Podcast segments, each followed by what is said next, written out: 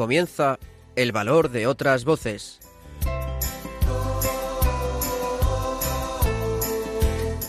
Con Carmen Massanet.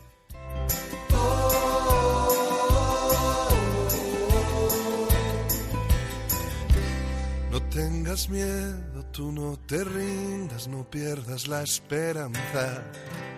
No tengas miedo, yo estoy contigo en lo que venga y nada puede ni podrá el desconsuelo, retando a la esperanza, anda, levántate y anda. No tengas miedo, no desesperes, no pierdas la confianza. No tengas miedo, yo voy contigo.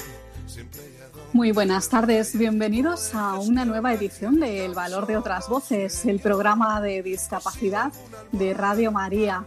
Comenzaremos el programa de hoy dando a conocer el trabajo de la asociación APRONSI, una organización que opera en Jaén y trabaja por mejorar la calidad de vida de las personas con discapacidad intelectual.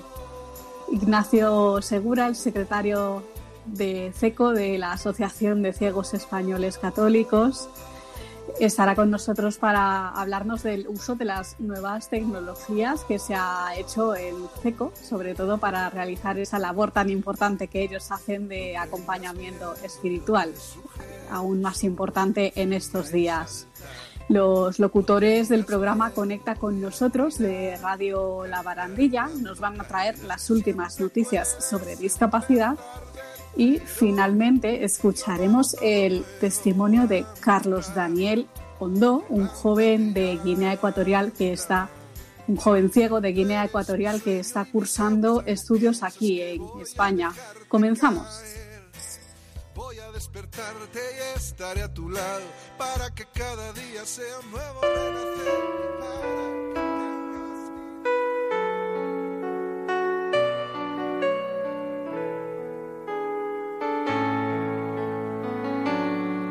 Luz en la oscuridad, personas que hacen un mundo mejor.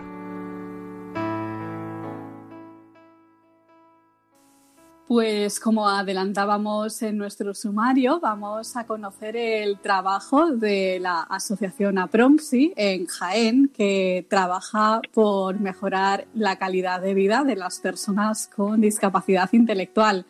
Para saber más sobre este fantástico proyecto, tenemos con nosotros a Ana María Aquiles, la presidenta de APROMSI. Muy buenas tardes, Ana María. Hola, buenas tardes. Nos alegramos de tenerte con nosotros en el programa. Vamos a empezar hablando de cómo nace la asociación APRONSI. Cuéntanos. Pues mira, es una de las pioneras de España, ¿eh? y digo bien, de España en el movimiento asociativo pro la discapacidad.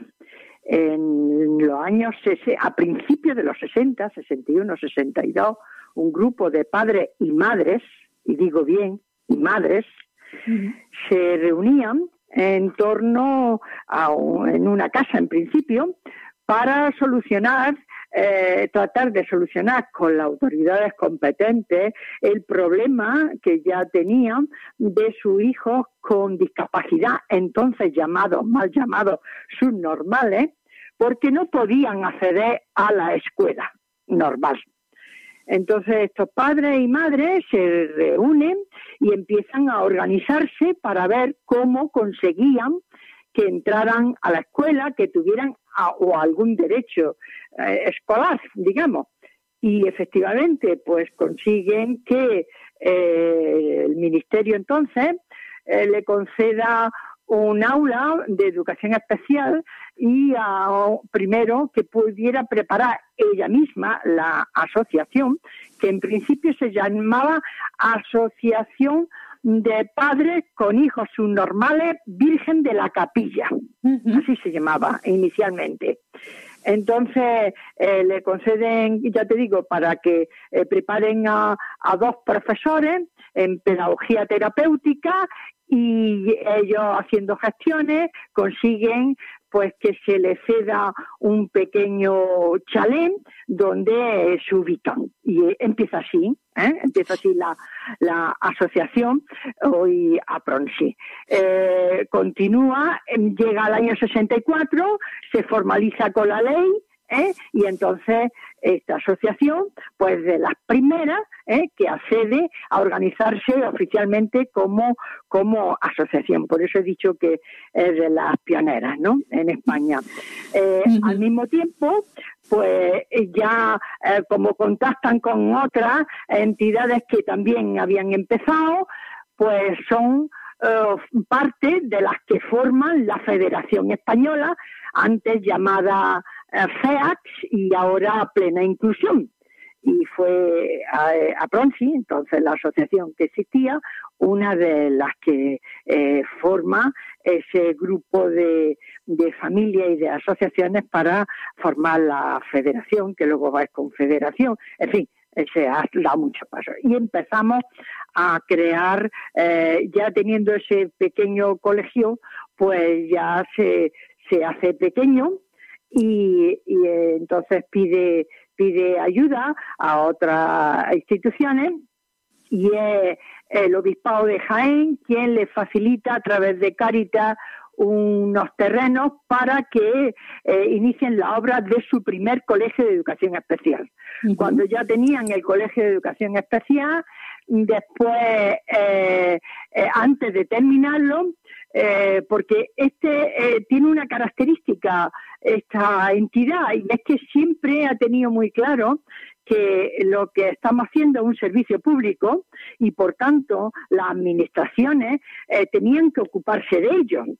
Mientras las administraciones no lo harían, lo haríamos nosotros, pero mm, que con ese carácter de servicio público eh, buscábamos eh, entidades y entonces para financiar el primer colegio, eh, que también se llama eh, Virgen de la Capilla y existe actualmente, de educación especial con internado y todo, y ah, sin terminar el colegio, pues se le pasa a la Caja de Ahorros de Córdoba. ¿Eh? se hace cargo de él, que lo tiene actualmente, ¿eh? y entonces a Pronsi eh, se empieza a mirar otras posibilidades para ir creando otro tipo de servicio. Empezamos con los talleres ocupacionales, también con unos terrenos que luego nosotros oh, pues hicimos las obras pertinentes y empezamos con el primer eh, taller ocupacional. Sí, ahora hablaremos de esos servicios. Ah, eh, nos gustaría que nos contaras sobre tu trayectoria en Apronsi, porque tú empezaste trabajando como profesional hasta ahora, ¿no? Que eres la. Pues sí, sí, sí. Yo, yo llevaba, en aquel entonces yo oh, trabajaba en los servicios sociales de Caritas Diocesana, de ahí la relación, ¿eh? Y bueno, pues eh, yo iba a este grupo de padres que por eso que, eh, a ver cuando yo me, me, podía ir con ellos y tal cual. Y bueno, pues un buen día eh, lo pensé mejor y dije, mira, esto a mí me estaba gustando el contacto con esta familia y le dije que sí, que cuando ellos quisieran. Y entonces fui la primera, mm, digamos, gerente, ¿eh? Eh, entonces, no sé si se le llamaban, me llamaban así, pero que entonces eh, contrata, contrata a Pronsi ¿eh? para crear su, su, su nuevo servicio. Y entonces ahí estuve un tiempo, bueno, un tiempo, bastante, 12 años. ¿Sí? y en esos 12 años, pues conseguimos crear un montón de delegaciones, eh, conseguimos otro colegio que actualmente lo tenemos y eh, conseguimos talleres ocupacionales en toda la provincia, en casi todas las cabezas de, de, entonces de partidos judiciales que se llamaban, ¿eh?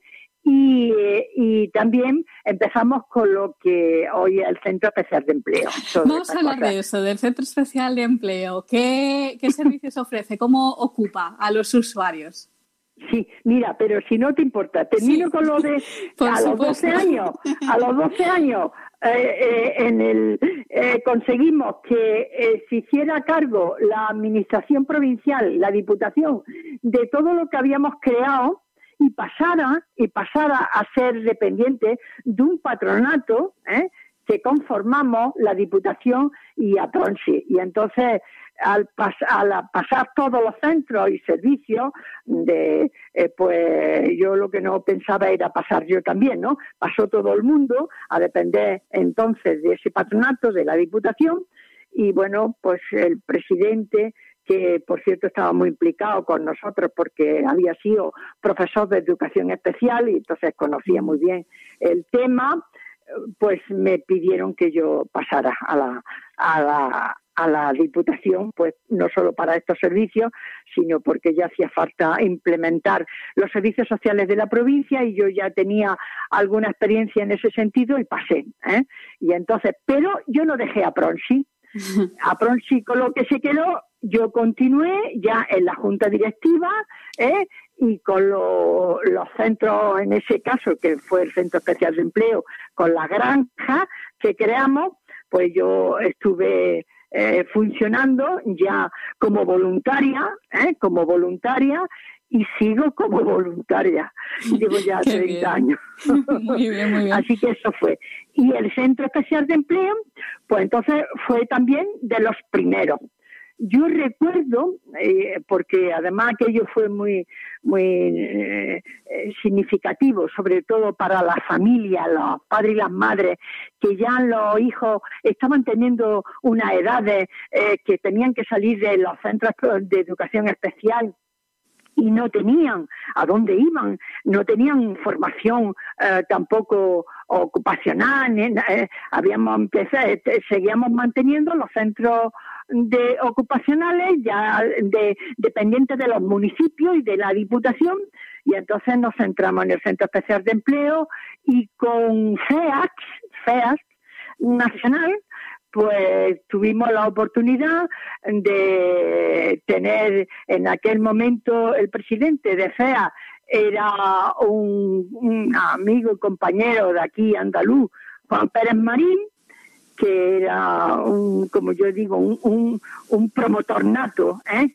un promotor nato para todas estas cosas y bueno, yo recuerdo, yo fui una de las que eh, fue a Madrid con él a tener una reunión con el entonces ministro y después con una directora general que tampoco se me olvidará porque su nombre me recuerda a mi a Jaén, claro, África Jaén, y entonces le planteamos la creación de estos centros especiales de empleo y empezamos con granjas y así fue, así empezó. Y esto te estoy hablando de los principios, al principio pues sería en el año antes de los, en el 70 y tan, en el 80, 80 y algo.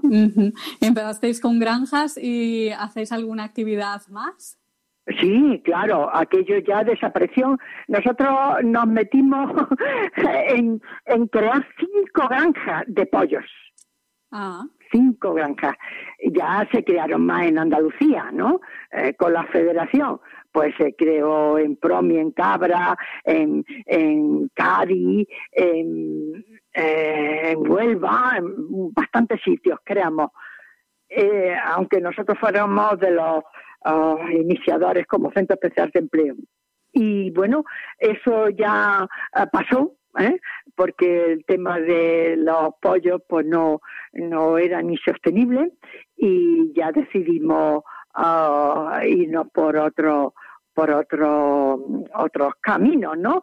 Entonces, de lo que empezó siendo granja, ahora tenemos uh, un, una granja de conejos y matadero, granja de conejos, que es la única que existe en la provincia, ¿eh? dos granjas de conejos y un matadero ¿eh? Eh, del ámbito provincial.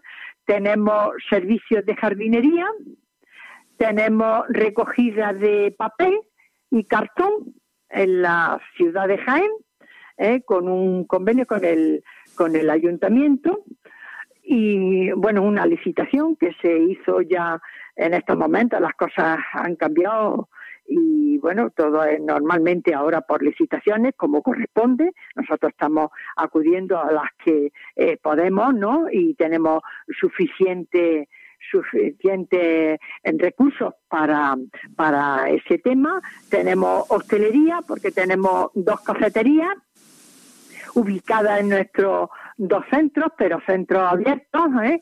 al público en, en general y bueno, el, papel, las cafeterías, hostelería y servicios, ¿eh? que también hacemos algunos servicios. Eh, bueno, ¿y hacéis actividades de ocio para vuestros usuarios también? Cuéntanos un sí, poco qué bastante, actividades, qué calendarios seguís. Bueno, nosotros tenemos actividades mm, de ocio que le llamamos compartido los fines de semana, ¿eh? De los grupos de eh, los centros, de nuestros centros, pues que suelen salir con voluntarios y voluntarias. Esto normalmente lo lleva un profesional, lógicamente, lo coordina, ¿eh? Mm, de trabajo social. Eh, hacen también eh, pues alguna comida, ahora en este momento no, pero mm, van a, asisten a distintos eventos dentro de la provincia eh, tienen deportiva, fútbol, ¿eh? Eh, y además están federados.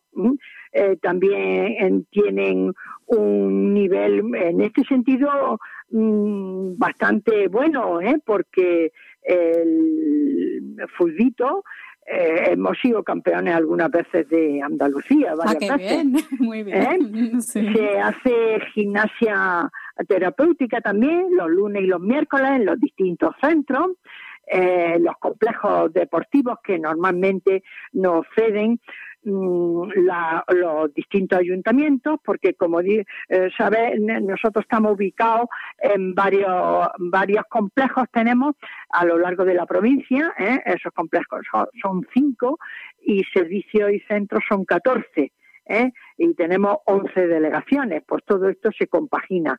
Eh, pues mm, eh, tenemos las vacaciones de viajes, que también suelen salir ellos y se organizan sus viajes. Tenemos un grupo de autogestores y autogestoras que les llamamos, que están dentro de nuestros propios estatutos. Yo no sé si hay más asociaciones, pero nosotros teníamos mm, por lo menos noticias de que somos de las pocas, si es que existe alguna más, que en nuestra junta directiva, con voz y con voto, tenemos a un representante de los autogestores o autogestoras, eh, son los chicos y chicas pues más avanzadas que entre otras cosas están preparándose para entrar eh, haciendo oposiciones para la administración y hemos conseguido ya a lo largo de cuatro o cinco años que llevamos con el tema de, preparación para oposiciones que con plaza, con plaza han conseguido, ya tenemos 42 chicos y chicas dentro de la administración pues pública. Pues qué bien. Pues hablamos antes de los voluntarios, que es una parte muy importante de, vuestro trabajo. Eh, ¿Qué requisitos les pedís a los que quieran ser eh, voluntarios? Cualquier oyente podría ser voluntario en este momento. Cualquier, un poco... Eh, efectivamente, cualquier persona. tiene que venir por el por aquí por nuestros servicios centrales y solicitar ser voluntario, darse de alta eh, la ficha correspondiente, lo que eh, la Administración también nos pide, porque normalmente todo voluntario que trabaja en APRONSI está registrado y está en el Registro General de Voluntariado de la Junta de Andalucía. Eh, tienen que, bueno, ellos normalmente eligen en qué parte de actividad les gustaría participar. tenemos muchas, hay los que más están en la parte cultural o de ocio generalmente, ¿eh? generalmente. Y ellos eligen, entonces tienen un horario porque el, el voluntariado no, no puede ser eh, prestación de servicios, como todo el mundo sabe, y entonces son unas horas determinadas que también nos lo indica la Junta de Andalucía y bueno, pues ellos se ponen, el, entran al programa que, le, eh, que en el que se sienten mejor y creen que van a hacer mayor labor, ¿eh? y coordinado siempre con los profesionales que llevan cada uno de estos servicios o de, o de programas. nada más, o sea que no tienen, Muy bien. eh, tienen que hacer muchas cosas. Vale, pues para finalizar, nos vas a dar los datos de contacto de la asociación, un teléfono y un correo electrónico para que las personas de Jaén que ahora en este momento estén escuchando eh, puedan contactar con vosotros pues para obtener más información sobre vuestro trabajo o para colaborar con vosotros. Pues con mucho gusto. ¿eh? Eh, aquí eh, que, creemos, afortunadamente, que como llevamos tantos años, somos bastante conocidos en la, en la provincia de Jaén. Pero no está de más y además yo te lo agradezco enormemente. Mira, a Pronchi ahora mismo los servicios centrales los tenemos en, en la calle mm, Eduardo Valguería, número, número 5 y las centralitas, el teléfono es 953 22 29 00.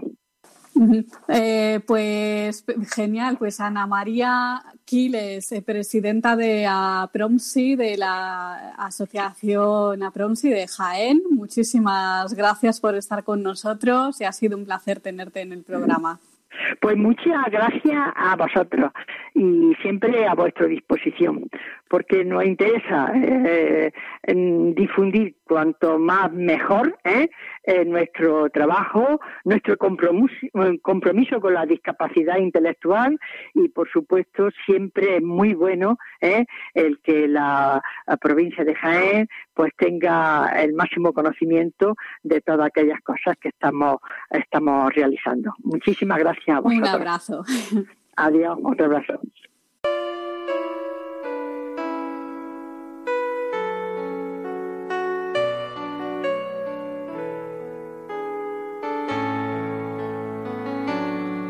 Luz en la oscuridad, personas que hacen un mundo mejor.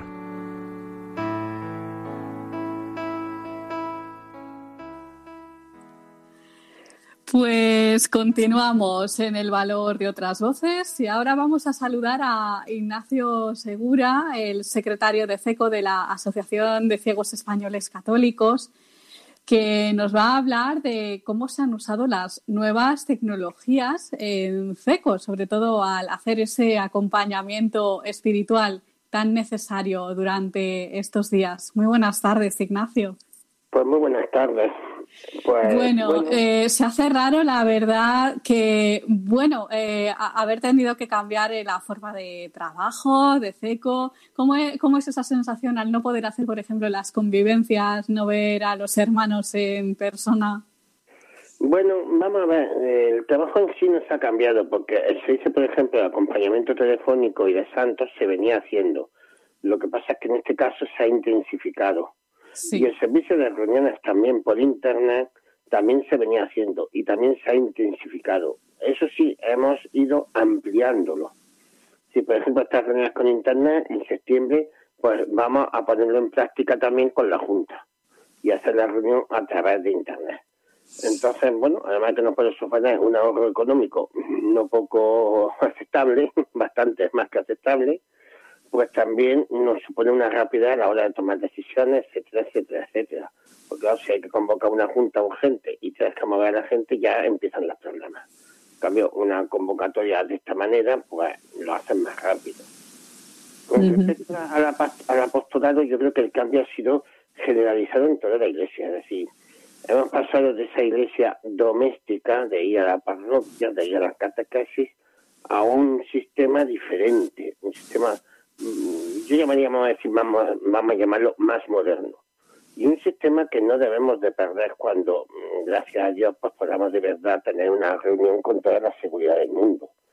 Tenemos que empezar a comprender que llegan unos momentos nuevos, diferentes, y que, por supuesto, no podemos olvidar lo que ha pasado, ni tampoco perder lo que hemos ganado.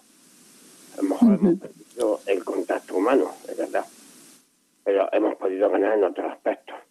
Cercanía, mmm, más insistencia, un acompañamiento más profundo, en aspecto que, claro, si tú tienes, bueno, a lo mejor aquí en Jaén, que digo yo, no tanto, pero en Madrid, tú quieres ir a visitar a una persona y puedes echar más tiempo en ir y volver que el tiempo que va a estar con esta persona. Claro. En esos casos, ese tiempo de ir y volver lo puedes también destinar a esta persona. Eh, Ignacio, el calendario de reuniones, eh, bueno, como dices, se han intensificado las reuniones por Internet. cada, ¿Con qué frecuencia las habéis venido haciendo y cómo las habéis estructurado? Cuéntanos. Pues mira, desde el 17 de marzo que teníamos la reunión, vamos a decir, normal, ordinaria, ya con plena pandemia, tomamos la decisión de hacer una reunión cada dos días. Eh, esto nos ha tenido unidos y también ha hecho algo muy importante, que ha sido que se una mucha más gente. Es decir, mm, de reunirnos aproximadamente pues unas cinco, seis personas, mm, lo máximo a lo mejor alguna vez que otras siete, pues hemos llegado a la última reunión hasta 21 personas. Sí, pues ya es, sí, sí. Y, no, y además, pues eh, hemos aumentado el número de personas que se van añadiendo a nuestros canales y a nuestro canal de, vamos a del Teantal, que es como se llama el programa que nosotros utilizamos. Eh, se le ha ofrecido a todos los miembros de SECO por si había un desconocimiento. Esto también ha hecho ver, bueno, unas carencias en el aspecto tecnológico bastante importantes. Hay gente que tendría muchas ganas de estar, pero claro, tiene unos aparatos del siglo pasado. No paleolítico, pero sí del siglo pasado. Que han necesitado eh, ayuda, ¿no? Para ir instalando pues los programas. al tener la gente más tiempo, eh, hemos tenido otras personas que se están dedicando a ayudar a instalar los programas, a arreglar las, las, pruebas. Mm, bueno, ahora mismo realmente estamos conectados, tenemos el programa conectado 35 personas, que no es poco y tenemos 18 personas más esperando que se terminen de instalar los subprogramas. Bueno. Y bueno, y hay 10 personas que aún tampoco sabemos si querrán alguno de ellos el programa. Tenemos que contactar con ellos. Ajá.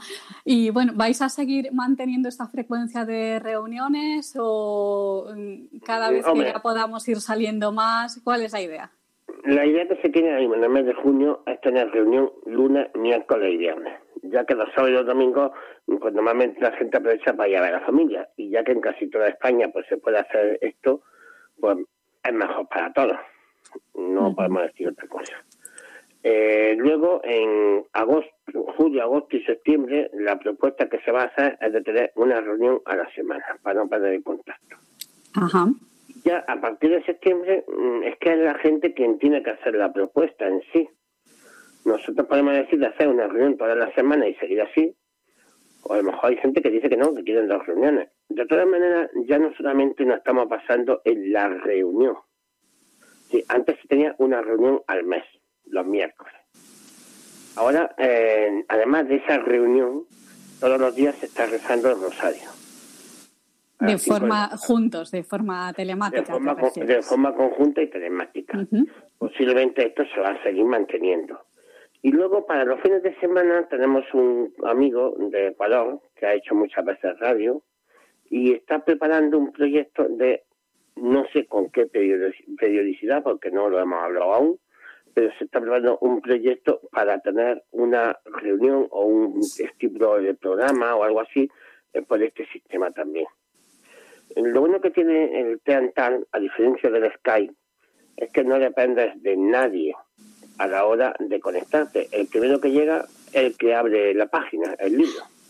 Muy bien, el primero que llega es el quien va dirigiendo todo. No, no, no hay moderación. No.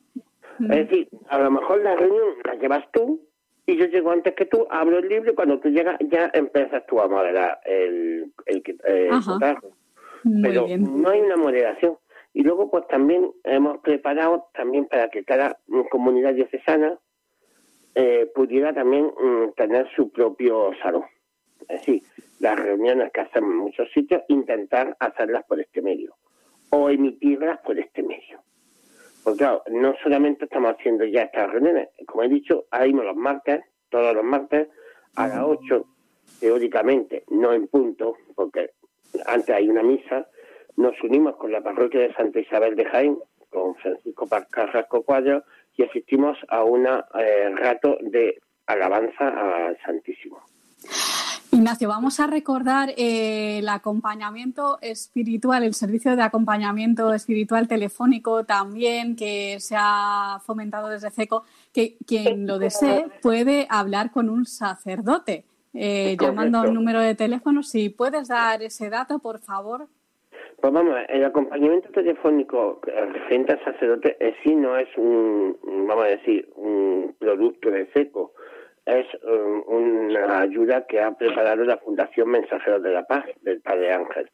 Nosotros solamente hemos prestado, pues, tres personas que se han ofrecido voluntariamente, han dado sus teléfonos y eh, aquella persona que necesita un acompañamiento espiritual no un acompañamiento más espiritual, es decir, de consultar, pues llama a una de estas personas, esta persona se la asigna al sacerdote y el sacerdote ya la llama y ya pues mantienen eh, la conversación que crean conveniente.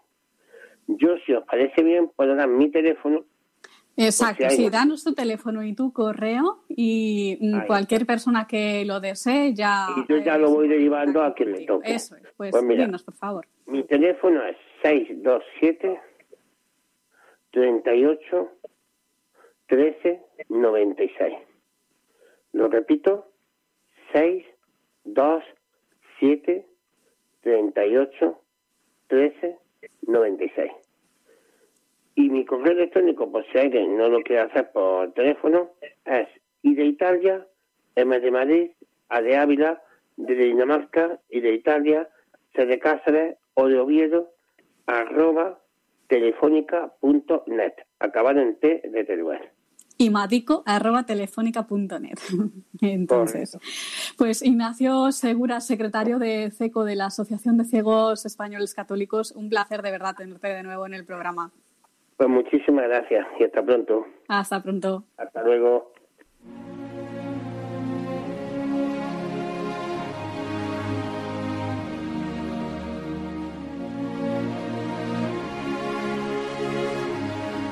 El valor de otras voces, el programa de discapacidad de Radio María.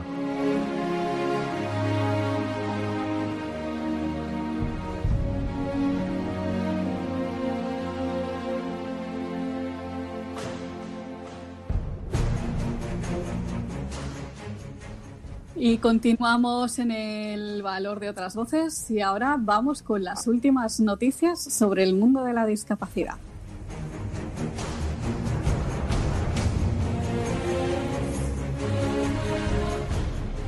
Buenas tardes. Los locutores de Conecta con nosotros de Radio La Barandilla os traemos esta semana a Radio María las noticias sobre discapacidad. Para la sección de hoy contamos con Fe, Francisco y un servidor, Ángel Antonio. Comenzamos. Próximo estreno en las redes sociales de la gran y emocionante película Pan del Cielo. El próximo 11 de junio se estrena la película Pan del Cielo, ganadora del Festival Internacional de Cine Católico de Mirabel Dictu en la edición 2018. Desde la distribuidora Dreams Factory, su director y productor milanés, Giovanni Bedecci, trata temas actuales como la pobreza, la exclusión social y la vida de las personas sin techo, con un maravilloso argumento en el que un niño recién nacido cambiará sus vidas. La película se comercializará a través de las redes sociales. Podréis comprarla en la página web www.pandelcielo.es. El 50% de los beneficios serán destinados a cinco entidades. Mensajeros de la Paz, Cáritas, Hospital Clínico Santa Ana, Amica Cantabria y Teléfono contra el Suicidio. Si tecleáis la clave Teléfono contra el Suicidio al comprar la película, colaboraréis con esta noble causa. El precio de la película es de unos 5 euros. Muchas gracias y ya que estamos aquí, comprarla a favor del Teléfono contra el Suicidio. COCENFE publica una guía para facilitar la creación de programas de voluntariado inclusivos.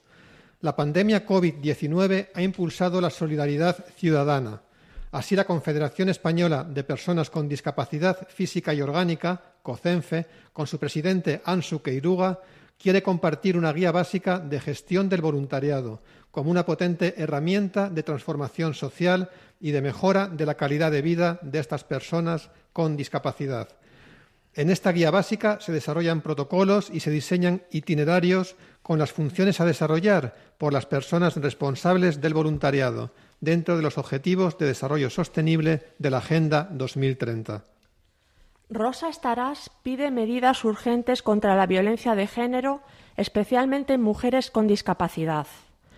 La eurodiputada balear del PP, Rosa Estarás, ha pedido medidas urgentes contra la violencia de género, con mención especial a las personas con discapacidad, así como nuevas medidas de financiación.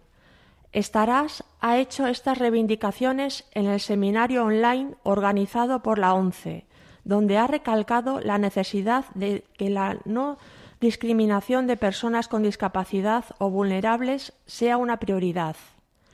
La eurodiputada ha reclamado que la no discriminación y el apoyo a las personas vulnerables sean el eje fundamental en todos los fondos del plan de recuperación presentado por la Comisión Europea. Para Estarás, la pandemia ha acentuado aún más la discriminación hacia las personas con discapacidad, especialmente en la igualdad de acceso a la asistencia sanitaria. Su Majestad la Reina Leticia se interesa por la situación de las personas con discapacidad en un encuentro con COCENFE y CERMI Mujeres. Según informa la Casa Real, una de las necesidades planteadas durante la reunión ha sido la reanudación de la actividad de COCENFE y su movimiento asociativo lo antes posible para seguir estando al lado de las personas con discapacidad, así como la sostenibilidad de las propias organizaciones para que puedan continuar trabajando para mejorar la calidad de vida y defender el ejercicio de los derechos de las personas con discapacidad física y orgánica. COCENFE ha explicado a la reina la necesidad de mantener los protocolos sanitarios y también ha hecho hincapié en distintos temas. Por ejemplo, garantizar un reparto equitativo del suministro de material sanitario, la inclusión laboral de personas con distintos tipos de discapacidad o la situación de las mujeres víctimas de violencia de género, donde la labor de CERMI Mujeres es muy importante. La fisioterapia esencial para revertir los posibles retrocesos de los pacientes con esclerosis múltiple por el confinamiento. El tratamiento con fisioterapia es esencial para revertir los posibles retrocesos que pueden tener algunos pacientes con esclerosis múltiple, como consecuencia del cierre temporal de los servicios de rehabilitación por el COVID-19. La esclerosis múltiple es una enfermedad del sistema nervioso central, crónica y a menudo incapacitante. Esto ha impedido un seguimiento y la adaptación del tratamiento a la evolución del paciente aunque según Patricia Moreno, portavoz del Colegio Profesional de Fisioterapeutas de la Comunidad de Madrid, en muchas ocasiones los seguimientos han podido ser sustituidos por citas telefónicas o videollamadas con las pautas del tratamiento, consiguiendo mejorar la calidad de vida del paciente. Fermi Rioja ve imprescindible e incuestionable que la discapacidad esté presente en la reconstrucción social y económica de la región. El Comité de Entidades Representantes de Personas con Discapacidad, CERMI La Rioja, ha defendido que es imprescindible e incuestionable que la voz de las personas con discapacidad y sus familias esté presente en la reconstrucción que se debe acometer en la comunidad autónoma a consecuencia de los efectos de la pandemia del COVID-19 Además, el CERMI autonómico recuerda que en Logroño se sigue trabajando con el ayuntamiento la puesta en marcha de un nuevo plan de integración de las personas con discapacidad, que será el quinto. También se seguirá impulsando con las distintas administraciones mejoras en materia de accesibilidad universal, tanto física como cognitiva y sensorial eliminar las barreras de acceso a la justicia que siguen afrontando las personas con discapacidad, garantizar los recursos necesarios para que los centros educativos puedan atender al alumnado con necesidades especiales, aprobar un nuevo marco legal de servicios sociales en la comunidad autónoma y mejorar la visibilidad del movimiento de la discapacidad en la región. La Junta de Castilla-La Mancha reafirma su compromiso de apoyar el empleo en personas con discapacidad y colectivos vulnerables de la región. El Gobierno de Castilla-La Mancha ha reafirmado su compromiso con el apoyo al empleo de personas con discapacidad y de los colectivos más vulnerables en el impulso a la recuperación económica de la región tras el COVID-19. Así lo ha trasladado la consejera de Economía, Empresas y Empleo, Patricia Franco, a representantes de asociaciones del tercer sector en la región. Asuntos Sociales reactiva el servicio a personas mayores en dependencia y con discapacidad. La consellera de Asuntos Sociales, Fina Santiago, ha firmado una nueva resolución para reactivar de forma progresiva los servicios sociales de atención a las personas mayores, personas en situación de dependencia y con discapacidad que se han visto afectadas por la crisis sanitaria de la COVID-19, priorizando los casos de mayor necesidad y grado de dependencia.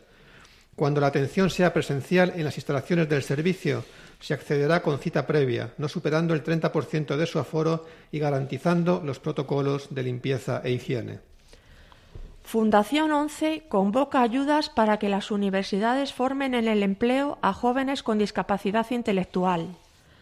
Fundación 11 ha abierto su cuarta convocatoria de ayudas para el desarrollo de programas universitarios de formación para el empleo dirigidos a jóvenes con discapacidad intelectual, inscritos en el Sistema Nacional de Garantía Juvenil. La iniciativa, denominada Unidiversidad, cuenta con el apoyo financiero del Fondo Social Europeo, a través del Programa Operativo de Empleo Juvenil, y está destinada a todas las universidades españolas y centros adscritos. El programa Unidiversidad se basa también en el hecho demostrado de que la formación de personas con discapacidad intelectual en el entorno universitario en competencias profesionales generales y con una titulación emitida por una universidad incide positivamente en su inserción, laboral en diferentes sectores empresariales, tal y como se ha constatado en sus ediciones anteriores. Y hasta aquí la sección de hoy. Muchas gracias a todos y en el próximo programa más.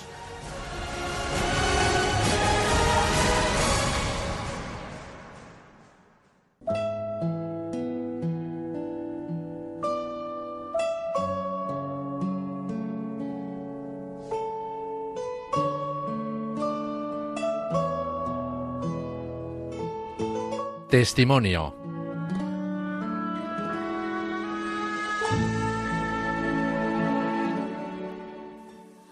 Y seguimos aquí en el valor de otras voces.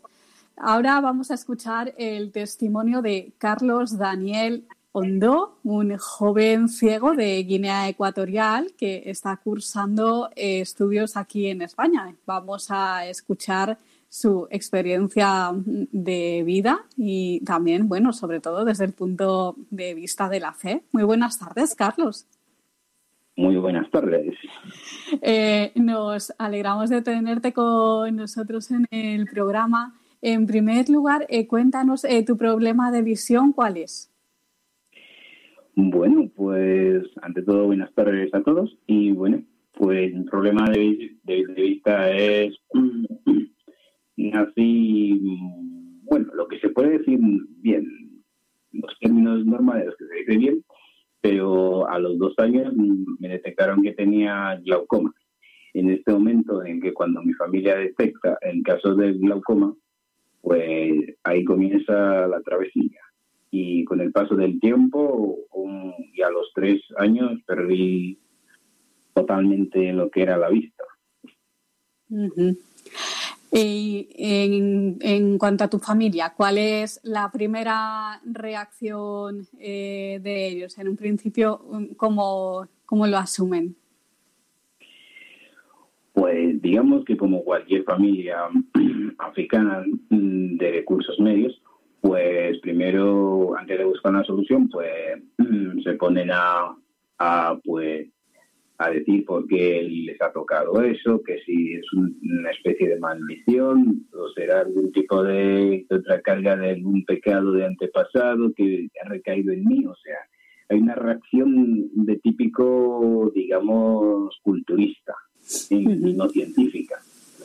Y cuando hay, pues, entonces empiezan con las gestiones de, pues, a ver si en, podían a ver, evacuarme para la operación, pero resulta que a ser una familia humilde de cursos pues medios, pues trabajando poco a poco y no lo consiguieron.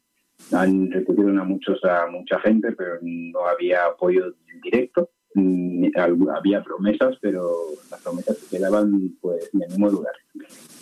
Ya en el 2006, en el 2006, eh, mi, mi, familia contacta con una, con una organización que se llama Cuidam, Cuidam que son médicos de, que son de médicos, a mí no, no me viene la historia todo completa, y, y soy evacuado a España, donde me practican la primera operación, mm, con una recuperación de, bueno, solamente de sombra.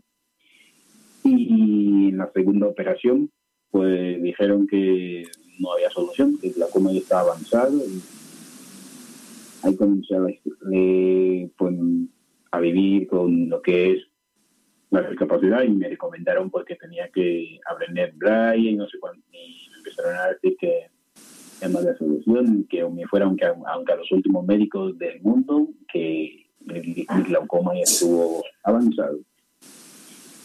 Claro, en ese momento, ¿cuántos años tenías? Seis años. Y ahora mismo tienes 19. Exactamente. Ajá.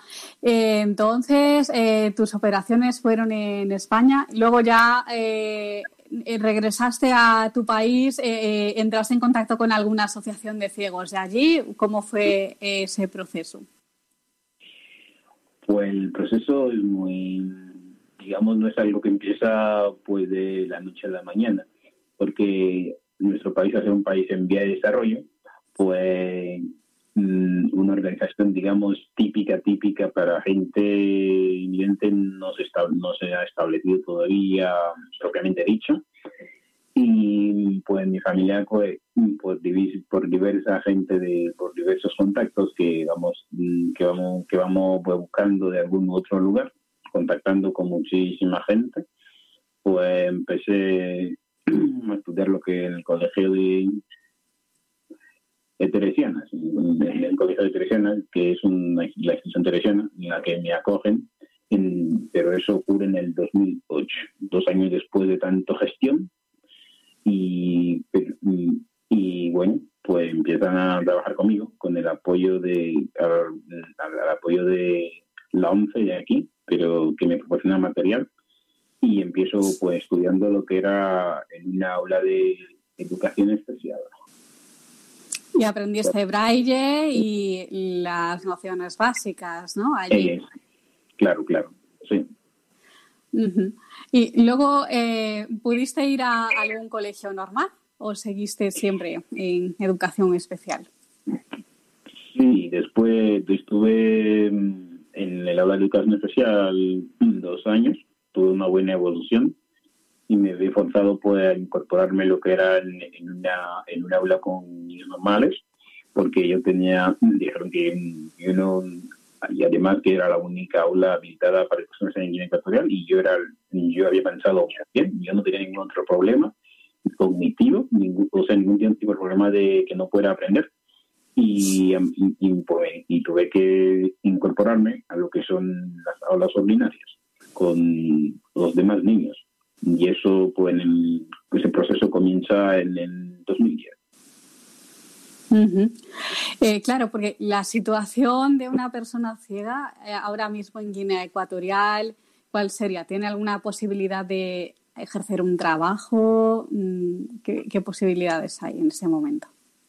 Para serte sincero, la posibilidad de ejercer un trabajo es del 0%. Así de claro, del 0%, ¿no? Directamente.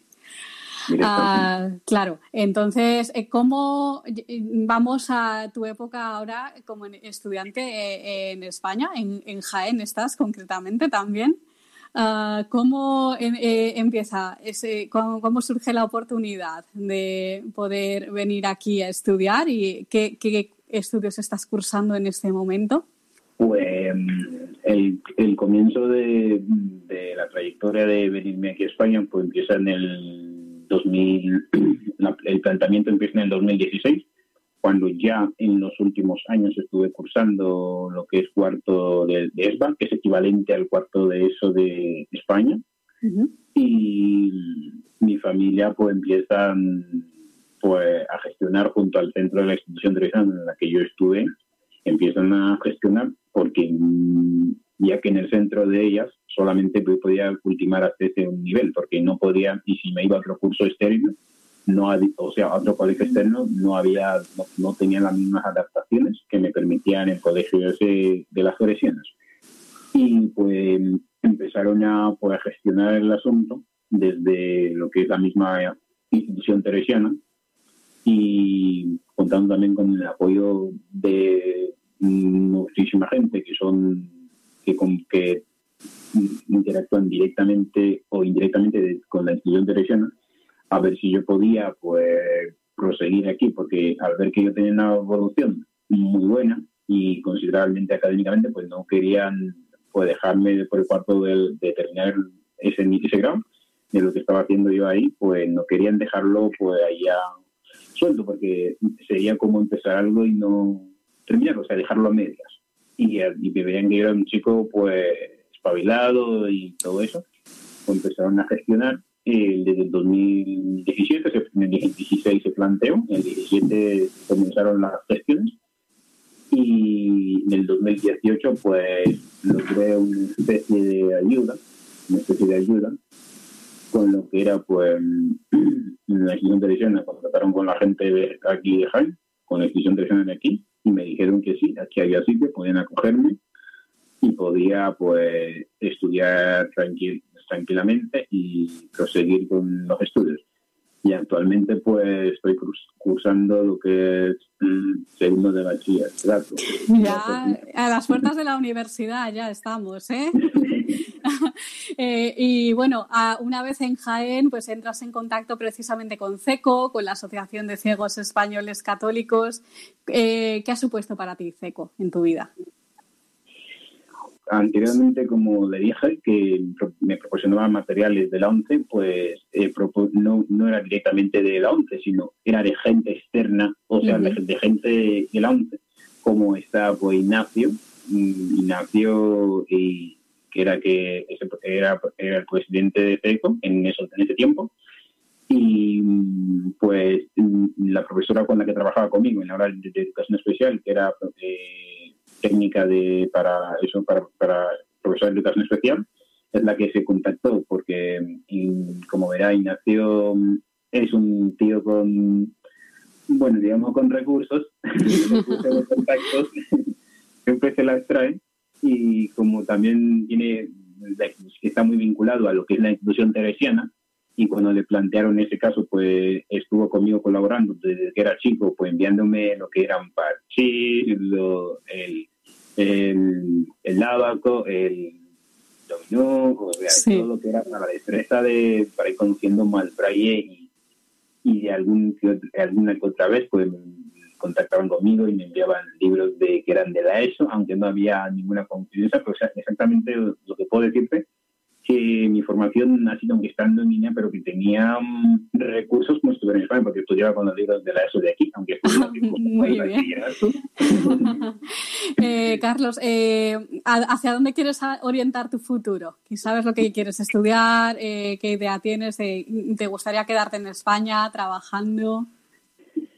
Bueno, mi orientación de futuro es que, mm, digamos que eh, yo soy de los que piensan que mm, un futuro no es, no es una meta, sino más bien un horizonte, en el que al cabo del camino vas conquistando cosas y las vas haciendo tuyas. En primer lugar, yo enfocaba pues, después estudiar la informática que tanto me, apasiona y, sí. estoy, bueno, y a mí me gusta el tema de pues la accesibilidad, de la ayuda de otra persona. Mm, y mi sueño, pues, para mm, mi orientación más que más, que no puedo, no, no, todavía no coger el sueño hasta cumplirlo, hasta que me saque, pues, el curso, el curso de Tiflo. Ese es mi mayor TIFLO, que es, vamos a recordar, pues las personas especializadas que trabajan en la ONCE para asesorar a personas ciegas y con deficiencia visual. Eso es lo que tú quieres, ¿no? Exactamente. Pues muy bien, Carlos Daniel Hondo, joven de 19 años de Guinea Ecuatorial. Que está cursando estudios en España en este momento, joven ciego de Guinea Ecuatorial, recordemos. Muchísimas gracias por contar tu experiencia aquí en, la radio. Seguro que has ayudado a muchas personas y ah, con tu testimonio pues se ha podido ver pues que con esfuerzo, con superación, pues todo se puede conseguir. Un abrazo, Carlos. Ok, pues otro para ti. Muchas gracias por dejarme ese espacio. Un abrazo, hasta pronto. Hasta pronto.